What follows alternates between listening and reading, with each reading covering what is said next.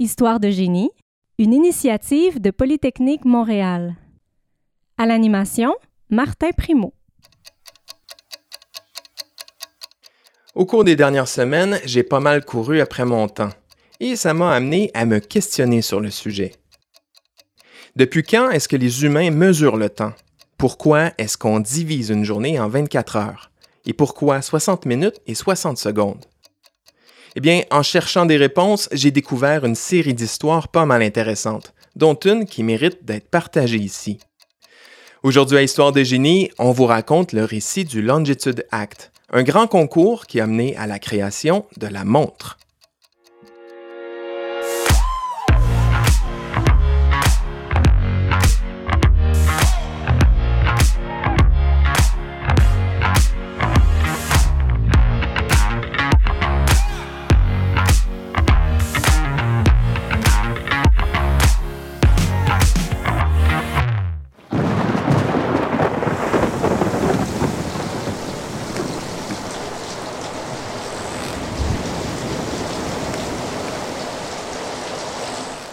Nous sommes en 1707, au large de l'île britannique, tout près de l'embouchure de la Manche.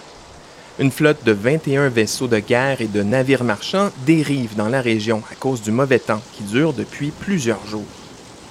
Les nuages empêchent les marins de voir les étoiles pour se retrouver. Le chef de la mission est convaincu que le groupe se trouve toujours au large de la France. Dès que le beau temps revient, il met le cap vers le nord-ouest pour éviter la Bretagne.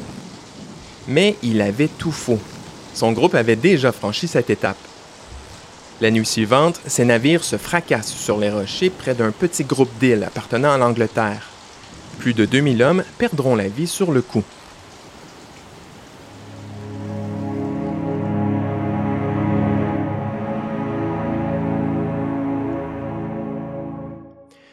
Les naufrages du genre ne sont pas rares à cette époque.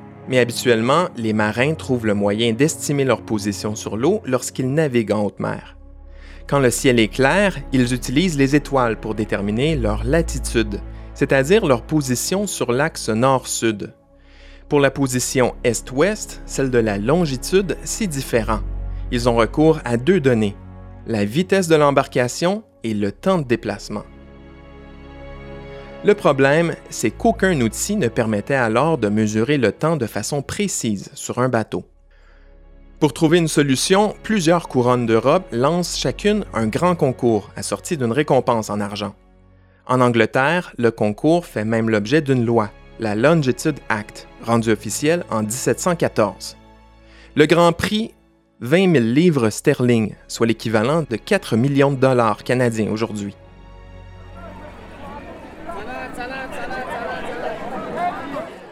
Au début du 18e siècle, les humains mesurent déjà le temps depuis des centaines d'années.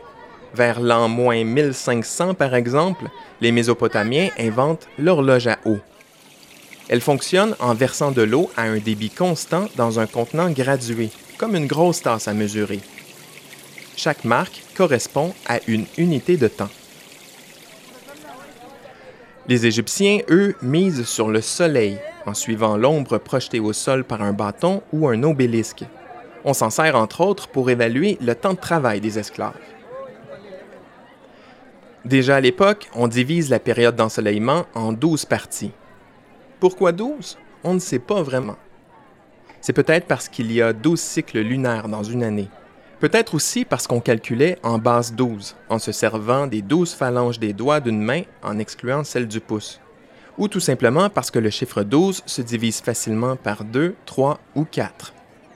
Ce qui est certain par contre, c'est que durant l'Antiquité, la valeur d'une heure changeait au fil des saisons. Dans l'hémisphère nord, une heure d'été durait donc beaucoup plus longtemps qu'une heure d'hiver parce qu'on subdivisait toujours le jour en 12 parties.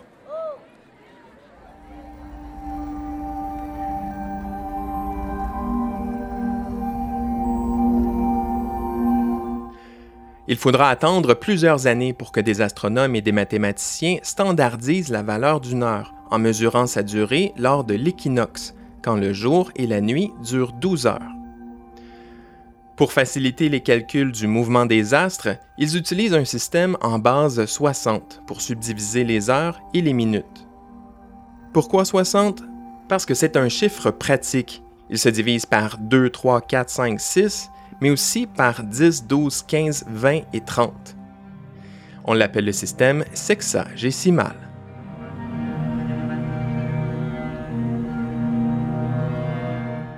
Tout ça, c'était bien beau sur papier, mais pour le commun des mortels, une seconde, ça ne voulait absolument rien dire avant la création des horloges mécaniques durant la Renaissance.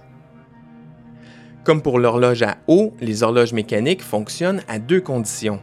On a d'abord besoin de quelque chose qui effectue un mouvement répétitif et constant. On doit aussi pouvoir calculer le nombre de mouvements faits par cette chose. Si par exemple une champlure laisse tomber une goutte chaque seconde et que j'en compte 60, je sais qu'une minute vient de passer. C'est un peu de la même façon que fonctionnent les horloges mécaniques, en transmettant le mouvement de va-et-vient d'un pendule à un mécanisme de roue dentelée. Une découverte de l'italien Galilée met les scientifiques sur cette piste vers l'an 1600. En étudiant les pendules, il remarque que leur vitesse d'oscillation varie non pas en fonction du poids à l'extrémité du pendule, mais plutôt en fonction de la longueur de la tige. En d'autres mots, un pendule va toujours se mettre à osciller à la même fréquence, peu importe d'où on le lâche. La première condition pour concevoir une horloge venait d'être identifiée. Le mathématicien hollandais Christian Huygens prend le relais 50 ans plus tard.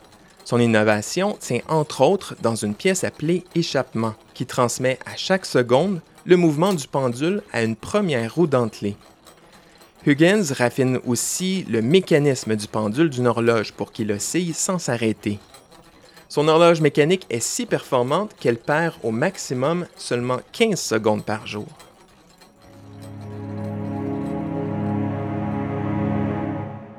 Mais revenons à nos bateaux maintenant. Les horloges mécaniques existent depuis 50 ans lorsque le concours du Longitude Act est lancé. Le problème, c'est qu'elles sont inutiles en mer à cause du tangage des bateaux, mais aussi des variations de température qui modifient la taille des pendules. L'ébéniste et horloger John Harrison trouve une solution en sortant des boulamites une vieille invention britannique, celle du ressort spiral. Le ressort spiral a tout ce qu'il faut pour remplacer le pendule, comme lui, il génère des forces opposées parce qu'il cherche toujours à reprendre sa forme lorsqu'on le comprime ou qu'on l'étire. Par contre, il ne dépend pas de la gravité comme le pendule. Harrison assemble en 1735 un premier prototype, le H1, une horloge portative. Le comité qui gère le concours du Longitude Act est jeté à terre par l'invention. Le groupe débloque même des fonds pour aider le menuisier à améliorer son outil. 15 ans et trois prototypes plus tard, Harrison et son équipe atteignent finalement leur objectif et mettent la main sur les 20 000 livres du concours. Le nouveau prototype, le H4, tient maintenant dans le creux d'une main. Il ne fait que 12 cm de diamètre. On parle en fait d'une montre de poche, la première au monde. Pendant près de 200 ans, toutes les montres seront fabriquées avec grosso modo le même mécanisme.